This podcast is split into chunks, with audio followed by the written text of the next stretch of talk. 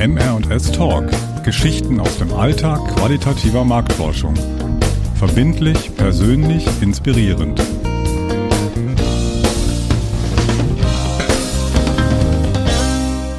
Hello again. Ich sag einfach Hello again. Du, ich möchte dich heut noch sehen. Dort, wo alles begann. Tja, für Howard Carpendale begann alles dort am Fluss, wo die Bäume stehen. Für uns qualitative Marktforscherinnen beginnen viele Begegnungen im Teststudio. Und genau das möchten wir dann nicht. Unsere TeilnehmerInnen an der Marktforschungsstudie immer wiedersehen. Daher betreiben wir zusammen mit den von uns beauftragten Felddienstleistern im Vorfeld der Durchführung der Interviews oder von Gruppendiskussionen einen erheblichen Aufwand, den wir unter dem Schlagwort Rekrutierung zusammenfassen. Und genau darum soll es bei Episode 3 unseres Podcasts gehen.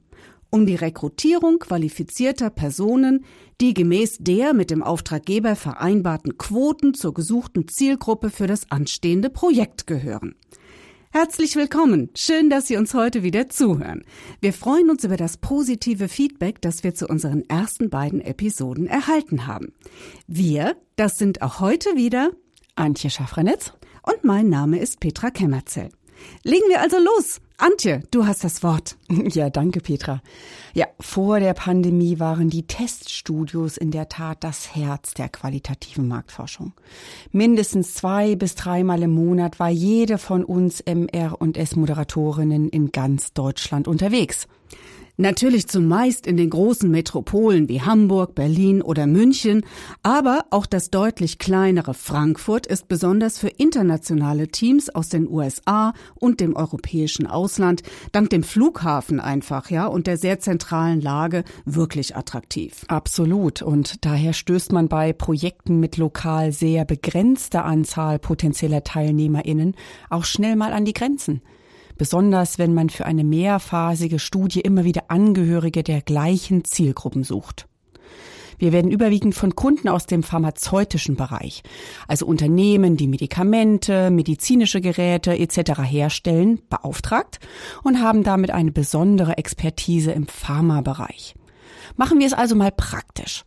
Diabetologen, das sind Fachärztinnen, die in Ergänzung zum Hausarzt eine der häufigsten Volkskrankheiten behandeln, nämlich den Diabetes. In Berlin und im gesamten Rhein-Main-Gebiet gibt es jeweils rund 80 von der Deutschen Diabetesgesellschaft zertifizierte Diabetologen in Praxen und Kliniken. In Hamburg und München sind es jeweils knapp 40. Wer es genauer wissen möchte, schaut einfach in die Show Notes. Dort haben wir die Quelle der DDG verlinkt. Und wenn man jetzt weiß, dass man durchschnittlich zehn potenzielle teilnahmebereite Zielpersonen kontaktieren muss, um eine davon dann auch wirklich zum gewünschten Datum und der gewünschten Uhrzeit ins Studio einladen zu können, dann relativieren sich die zunächst gar nicht so klein erscheinenden Zahlen dann doch deutlich. Ja, absolut. Und selbst wenn Facharztrichtung, Teilnahmebereitschaft, Datum und Uhrzeit abgehakt werden können, gibt es dann noch die spezifischen Quoten, die zu erfüllen sind. Zum Beispiel die Anzahl der persönlich betreuten Typ 1 und Typ 2 Diabetiker, die Anzahl ausgestellter Rezepte für bestimmte Substanzklassen und oder spezifischer Medikamente innerhalb dieser Substanzklassen. Dabei müssen wir häufig noch zwischen Anzahl der Neuverordnungen und Wiederholungsrezepten differenzieren. Genau. Und weiter geht es mit Kriterien wie der Offenheit gegenüber bestimmten Serviceleistungen der pharmazeutischen Industrie oder der persönlichen Therapiephilosophie, die dann zumeist anhand von fünf bis zehn Aussagen skaliert erhoben wird. Und last but not least setzen viele Kunden eine Quote auf die Besuche durch den Außendienst bestimmter pharmazeutischer Unternehmen innerhalb eines vordefinierten Zeitraums. Dabei möchte ich auch noch einmal betonen, dass wir für die Mehrzahl der Studien bei der Rekrutierung qualifizierter Probanden, wie es oft heißt, nicht nur eine dieser Quoten erfüllen müssen, sondern mindestens drei oder vier. Ja, und Petra, verschweigen wollen wir auch hier nicht die typischen Ausschlusskriterien, die für nahezu jede Studie auch noch dazukommen. Das sind nämlich zum Beispiel, niemand sollte in den letzten ein bis zwölf Monaten an einer Marktforschungsstudie zum gleichen oder zu einem ähnlichen Thema teilgenommen haben. Der Zeitraum variiert dabei von Projekt zu Projekt. Weder die Zielperson selbst noch deren Familienmitglieder dürfen in bestimmten Branchen arbeiten. Also zum Beispiel medizinische Hersteller, Arzneimittelbehörden, Gesundheitswesen oder Werbung, Marketing, PR, Journalismus. Punkt, Punkt, Punkt. Und auch das sind noch nicht längst alle Branchen. Und dann wollen wir natürlich auch noch eine schöne Mischung in Bezug auf Geschlecht, Alter und Berufserfahrung, worauf dann sicherheitshalber auch noch einmal Quoten gesetzt werden. So sollen Ärztinnen für unsere Studien in der Regel nicht älter als 60 bis 65 Jahre sein, natürlich mindestens drei, aber maximal 30 Jahre nach Abschluss ihrer Facharztausbildung praktizieren. Ja, und sie sollten sich gut und verständlich ausdrücken können, Spaß an der Kommunikation haben und selbstverständlich auch bereit sein, über Gefühle zu sprechen. Mm. Na, liebe Hörerinnen und Hörer, haben Sie jetzt mitgeschrieben? Wenn ja, kriegen Sie ein Sternchen.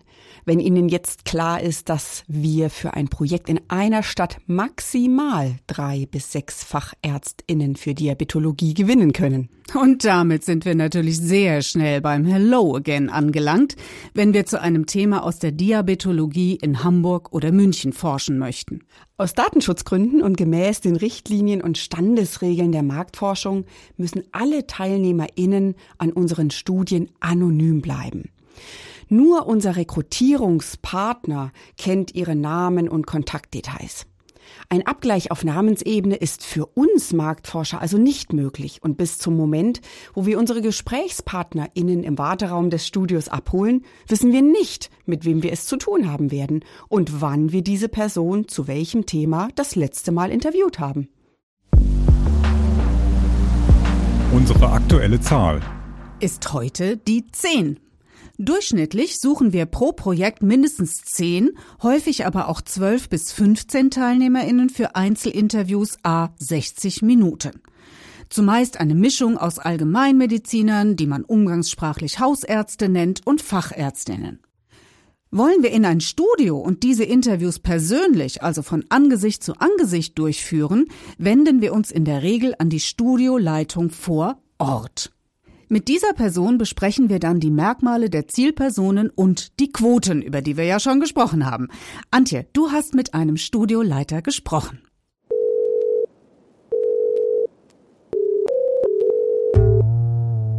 Fünf Fragen an unseren aktuellen Lieblingsmenschen. Am Telefon begrüße ich jetzt Olaf Bugenings, Inhaber, Geschäftsführer und Studioleitung von Alpha Plus, dem Teststudio im Herzen des Ruhrpots in Essen. Hallo, Herr Bugenings. Einen schönen guten Tag, Frau Schaffranitz. Schön, dass Sie heute unser Lieblingsmensch sind.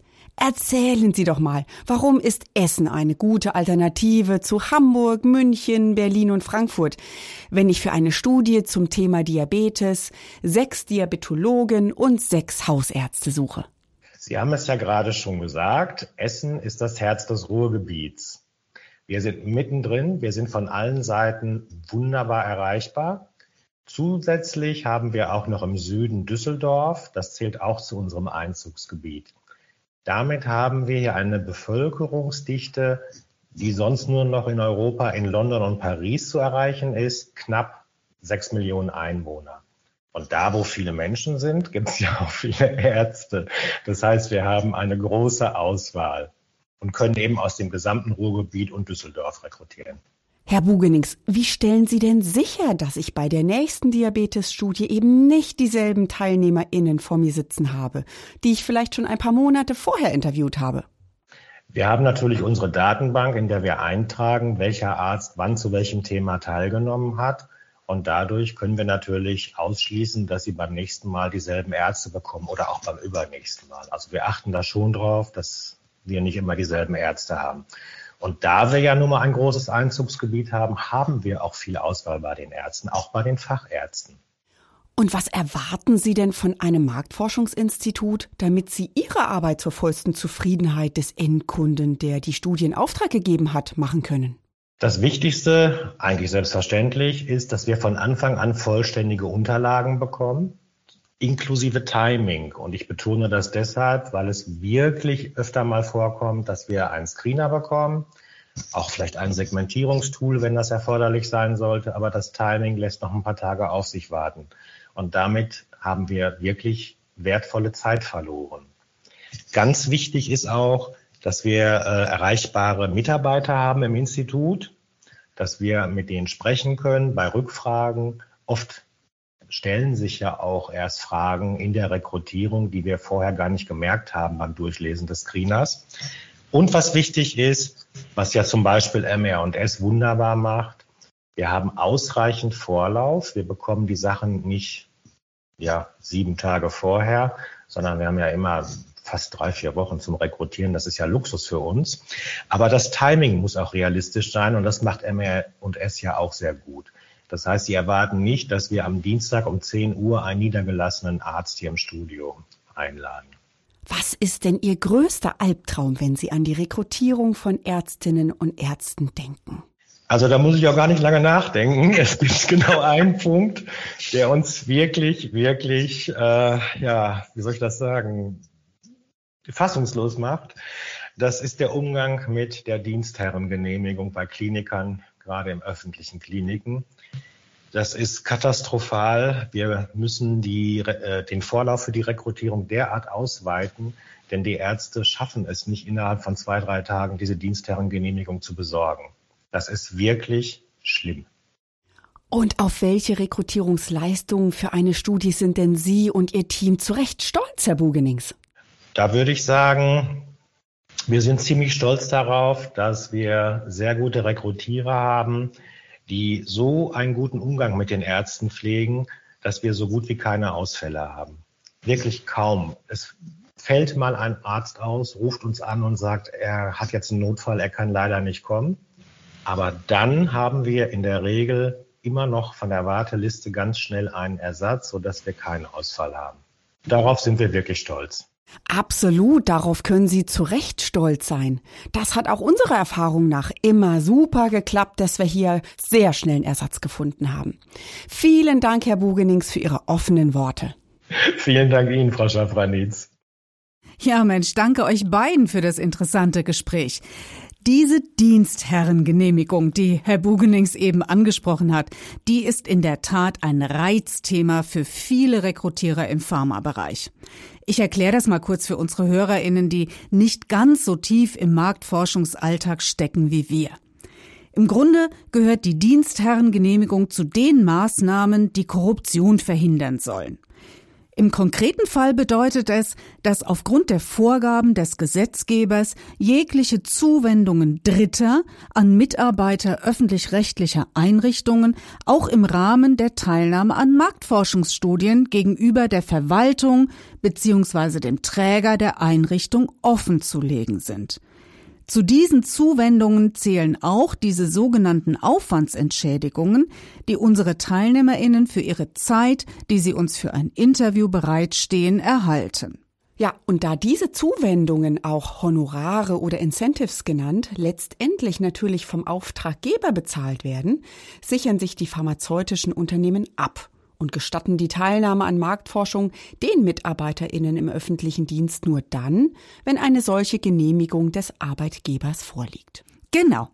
Und wenn vor der Pandemie internetgestützte Telefoninterviews schon immer häufiger die Studiointerviews ergänzt oder auch für viele Studien schon ganz ersetzt haben, ist die Nachfrage nach dieser virtuellen qualitativen Marktforschung in Corona-Zeiten natürlich massiv angestiegen. In 2020 und 2021 habe ich, glaube ich, insgesamt drei Studien in einem Teststudio durchgeführt. Der Rest fand am Telefon statt.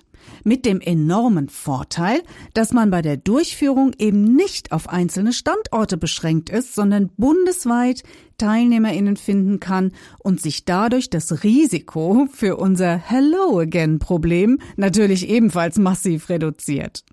Ja, und hier hast du, liebe Petra, ja mit unserem zweiten Lieblingsmenschen dieser Episode gesprochen. Du hattest Julian Weihe von der PM Results GmbH am Telefon und ihr habt euch über die Herausforderungen der Rekrutierung unterhalten und darüber, welche gegenseitigen Erwartungen aus seiner Sicht an eine Zusammenarbeit zwischen Institut und Dienstleister bestehen. Hören wir doch mal rein. Ja, gerne, Antje. Mats ab, wie es immer so schön heißt. Hallo, Herr Weihe. An Sie wenden wir uns ja gerne, wenn wir medizinische Fachkräfte, vor allem Ärztinnen für qualitative Telefoninterviews und Online-Studien suchen. Bitte erzählen Sie doch einfach mal selbst, was Sie in diesem Bereich zu einem der wertvollsten Felddienstleister, wie wir das nennen, macht. Also ich glaube, was uns auf jeden Fall auszeichnet, ist, dass wir die Bauchschmerzen, die Sie teilweise mit der Rekrutierung äh, vielleicht in der Vergangenheit gehabt haben, aus eigener Erfahrung selber kennen, weil ich selber fünf Jahre in leitender Position bei einem Pharma-Marktforschungsinstitut gearbeitet habe. Und um es ganz ehrlich zu sein, das Thema Rekrutierung hat mich vom ersten bis zum letzten Tag begleitet.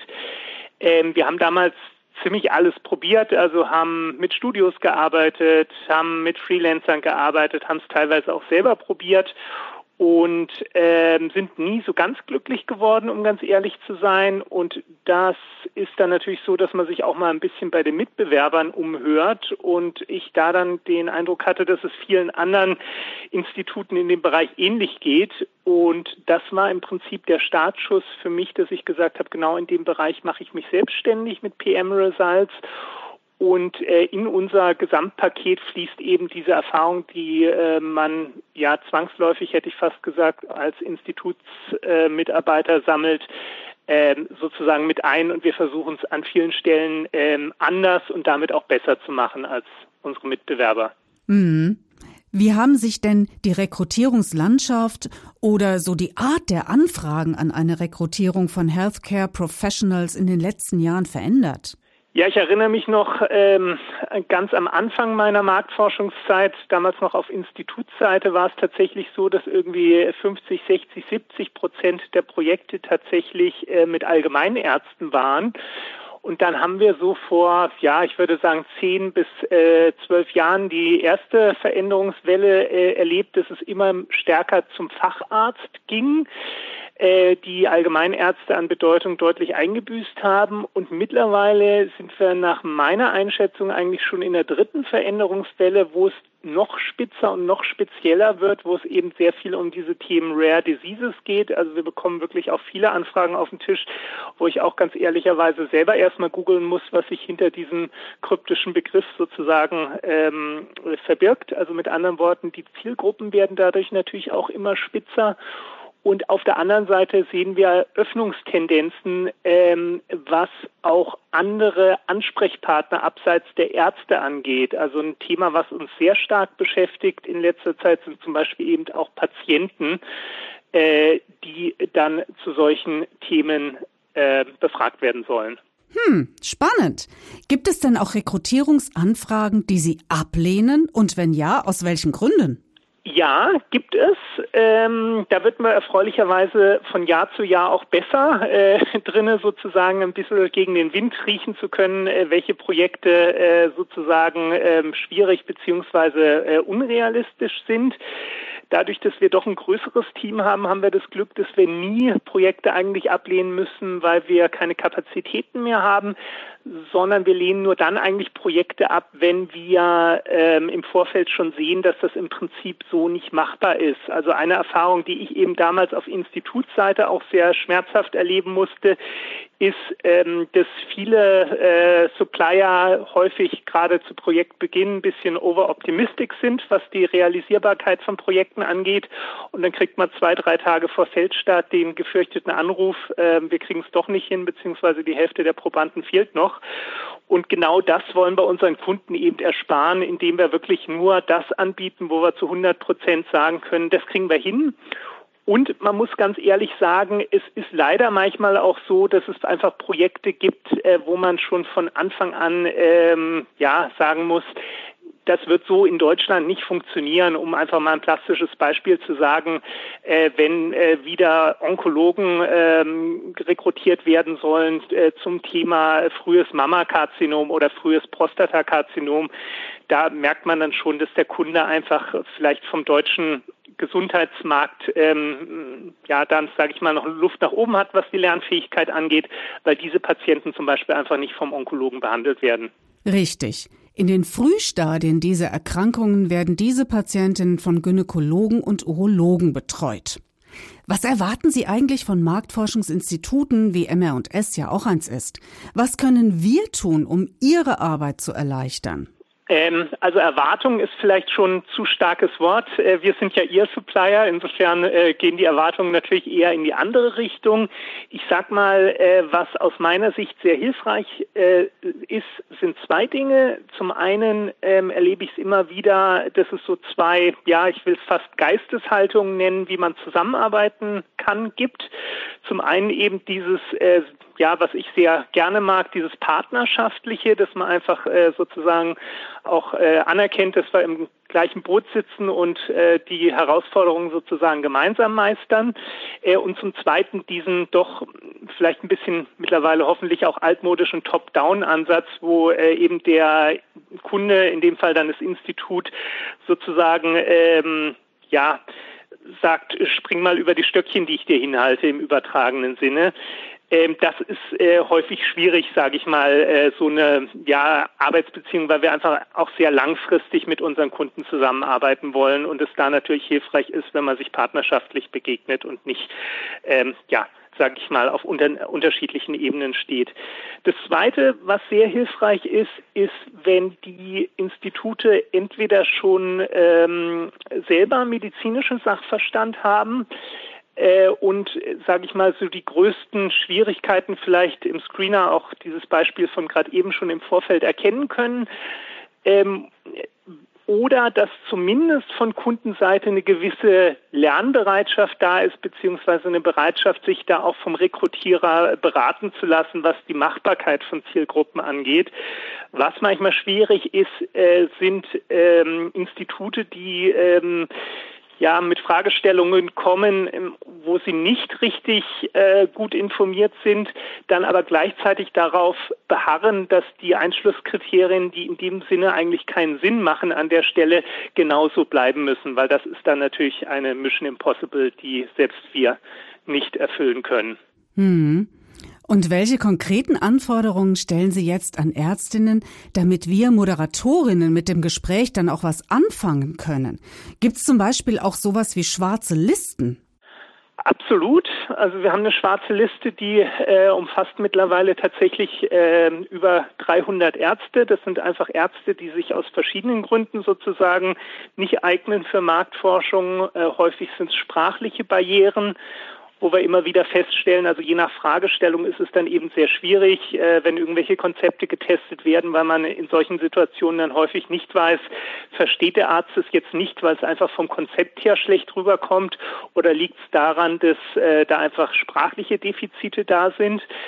Und ja, alles, was die menschliche Gesellschaft sonst so an ähm, Kuriositäten äh, hat, haben wir auch alles schon erlebt. Also Ärzte, die äh, tatsächlich, also ex relativ extreme Beispiele, die, ähm, also wir hatten schon mal einen Arzt, der betrunken zum Interview gekommen ist, äh, oder natürlich, das ist der deutlich größere Teil an Ärzten, ähm, die auf dieser Liste stehen, die einfach unzuverlässig sind. Ähm, ja, und die äh, kommen auf die schwarze Liste und äh, dadurch ist eben auch sichergestellt, dass wir einfach unseren Kunden eine hohe Zuverlässigkeit äh, bieten können bei den von uns rekrutierten Probanden, indem wir eben diese schwarzen Schafe schon im Vorfeld aussortieren. Super, Herr Weihe. Vielen, vielen Dank für diese wertvollen Einblicke in Ihre Arbeit. Prima, danke euch beiden. Jetzt haben wir das Thema Rekrutierung maßgeblich durch die Brille unserer Rekrutierungspartner gesehen.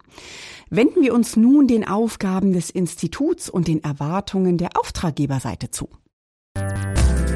Unser aktueller Ufreger. Screener sind Vorermittlungsfragebögen, die man den Rekrutierern zur Verfügung stellt und mit denen man dann die richtigen Teilnehmerinnen für die jeweiligen Projekte auswählt. Wenn solche Screener mit Leitfäden für das eigentliche Interview verwechselt werden und so ein Fragebogen im Vorfeld der Studie 33 Seiten lang ist, dann recht mich des wirklich uff. Erst kürzlich ist mir wieder sowas passiert. Da trudelt ein sogenannter Screener dieser Länge aus den USA bei mir ein. Nach der Übersetzung hatte ich ihn auf 26 Seiten eingedampft, aber auch das macht das Ganze nicht viel besser. Nee, nicht wirklich. Und wir stellen zunehmend fest, dass unsere Kunden sehr enge Vorstellungen haben, wie die Zielperson für ihre Dienstleistung oder ihr Medikament aussehen muss. Gefühlt suchen wir immer häufiger nach grün-blau karierten Maiglöckchen oder haben Auftraggeber, die beratungsresistent auf Quoten bestehen, die eine Triade mit Päpsten gleichkommt. Triaden, das sind Dreiergespräche. ja, stimmt. Noch könnte man eine Dyade, also ein Zweiergespräch mit den Päpsten Benedikt und Franziskus machen. Aber drei gibt's nun mal nicht. Was im übertragenen Sinne gerade von amerikanischen Kunden häufig nicht akzeptiert wird. Oh, diese Spezialisierung unter Ärzten gibt es in Deutschland nicht? Macht nix. Suchen Sie trotzdem danach. Oder das Berufsbild des Optometristen ist in Deutschland noch nicht etabliert? Danke für die Information. Bitte rekrutieren Sie mindestens drei. Ach, Optiker verfügen in Deutschland nicht über eine Funduskamera? Hm. Gut zu wissen. Naja, dann reichen uns zwei, die doch eine haben. Unser aktuelles Methodenrezept. Die Interviews mit unseren Rekrutierungsdienstleistern und auch die von dir genannten Beispiele, liebe Antje, haben gezeigt, zum Thema Rekrutierung gibt es viele, viele Baustellen, an denen wir auch selbst arbeiten können. Im Prinzip reichen aber schon ein paar wenige Tipps und Maßnahmen, um die Rekrutierung nicht zur Frustveranstaltung für alle zu machen. Die erste Zutat im Methodenrezept die auch unsere Kunden verstehen müssen, ist eine ganz banale Einsicht. Ein Screening ist keine Castingshow. Wir brauchen klare Vereinbarungen und Quoten. Sind diese seitens der Rekrutierung eingehalten worden, ist die gescreente und für die Teilnahme qualifizierte Person ein Teilnehmer und eben kein Kandidat, den man nur so lange bei der Stange hält, bis man vielleicht doch noch jemand Besseres gefunden hat.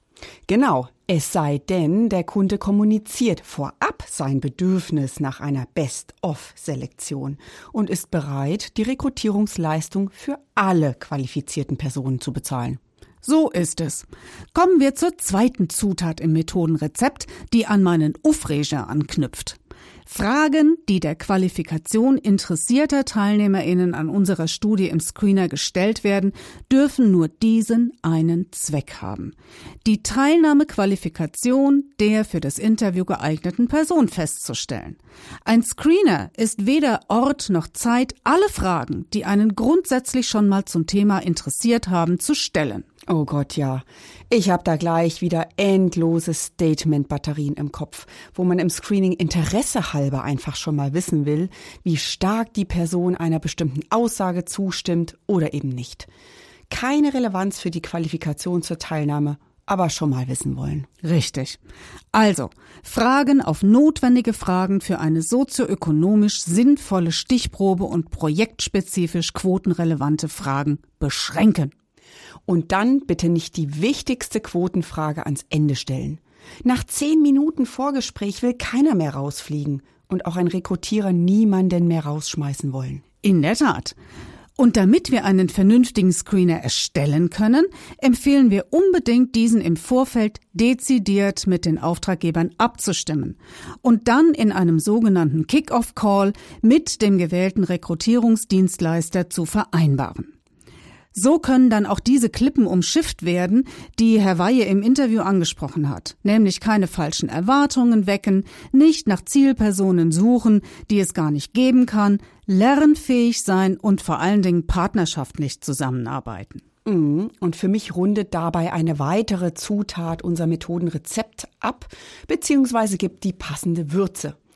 Realistisches Zeit- und Projektmanagement. Wir Projektleiter auf Institutsseite müssen Vorlaufzeiten realistisch mit den Rekrutierern abstimmen und korrekt an die Kunden kommunizieren, so wie es Herr Bugenings in meinem Gespräch mit ihm ja auch eben gefordert hat. Richtig. Und zum Zeit- und Projektmanagement gehört aber auch, dass wir den Rekrutierern verbindliche Deadlines geben, zu denen sie uns zum Stand der Rekrutierung informieren und uns die Profile der bereits qualifizierten Teilnehmerinnen zuschicken. Nur so können wir auf Probleme bei der Suche nach geeigneten Zielpersonen dann auch wirklich rechtzeitig reagieren und möglicherweise auch mal die Quoten nachsteuern. Aus dem Nähkästchen geplaudert. In dieser Rubrik möchte ich heute meine persönliche Horrorgeschichte zum Thema Rekrutierung aus meinen marktforscherischen Kindertagen teilen. Also diese Zeiten, als ich noch mit blindem oder zumindest sehr naiven Urvertrauen unseren damaligen Frankfurter Rekrutierungsdienstleister mit einer Rekrutierung für Frankfurt und Berlin beauftragt hatte. Im Prinzip war das alles ganz einfach. Wir suchten AllgemeinmedizinerInnen für eine Gruppendiskussion zum Thema Diabetes in Frankfurt und eine dieser Gruppendiskussionen sollte in Berlin stattfinden. Unser Dienstleister war sehr engagiert und sicher, mit genügend Vorlauf auch in Berlin Fuß fassen zu können und damit uns auch helfen zu können, unseren Aktionsradius als Institut für Studien einfach zu erweitern. Da ich immer gute Erfahrungen mit diesem Dienstleister gemacht hatte und deren Engagement sehr geschätzt habe, dachte ich, okay, versuchen wir's. Gesagt, getan, die Rekrutierung startete und ich hörte immer nur, ja, Profile von Ärztinnen oder feste Zusagen haben wir noch nicht für Berlin, aber man sich keine Sorgen, wir haben das alles im Griff. Und? Hat's funktioniert? Nun ja, ich hatte bis einen Tag vor Durchführung noch immer keine Profile aber auch noch immer ein unerschütterliches Vertrauen und machte mich auf den Weg nach Berlin. Wohnte dort bei Freunden, wir machten uns einen schönen Abend und morgens am Frühstückstisch erreichte mich dann der Anruf, den ich niemals haben wollte. Oh je, na, wie viele Ärztinnen haben denn für die Gruppe am Abend noch gewählt? Äh, alle. Sie hatten tatsächlich keinen einzigen Arzt finden können und sich nicht getraut, es mir zu sagen. Sie haben immer noch auf ein Wunder gehofft, was natürlich nicht eingetreten ist. Und? Was hast du dann gemacht? Naja, Frühstück abgebrochen, statt Kaffee mit Schnaps geliebäugelt und den Notruf beim Teststudio getätigt, in dem wir uns eingemietet hatten. Die waren einfach großartig und haben sich sofort an die Arbeit gemacht. Durch ihre richtig guten Kontakte vor Ort waren bis zum Nachmittag alle Ärztinnen für diese Gruppe rekrutiert. Die hat erfolgreich stattgefunden und die Kunden haben von der ganzen Aufregung nichts mitbekommen. Meine Güte, was für eine Geschichte. Die kannte ich in der Tat noch gar nicht. Ja, meine Liebe, das war auch weit vor deiner Zeit bei MR&S und ich hatte diese Geschichte echt verdrängt. Ab diesem Tag habe ich immer nur über die Studios in der Stadt rekrutiert, in der wir dann wirklich auch forschen quatschen wollten. Puh, anders habe ich es ja gar nicht erst versucht. Mensch, wir sind schon wieder am Ende angelangt. Wir freuen uns auf Ihr Feedback und Ihre persönlichen Anekdoten aus der Marktforschung. Unsere Kontaktdaten finden Sie auf der Webseite mr-s.com und natürlich in den Show Notes. Für heute verabschieden sich Antje Schaffranitz und Petra Kemmerzell, zwei qualitative Marktforscherinnen aus Leidenschaft und danken Ihnen fürs Zuhören. Das war unsere heutige Episode von MR&S Talk. Geschichten aus dem Alltag qualitativer Marktforschung. Verbindlich, persönlich, inspirierend. Dieser Podcast ist eine Eigenproduktion von MR&S. Für die technische Umsetzung danken wir Lothar Weise von der Groove Werkstatt in Oberursel.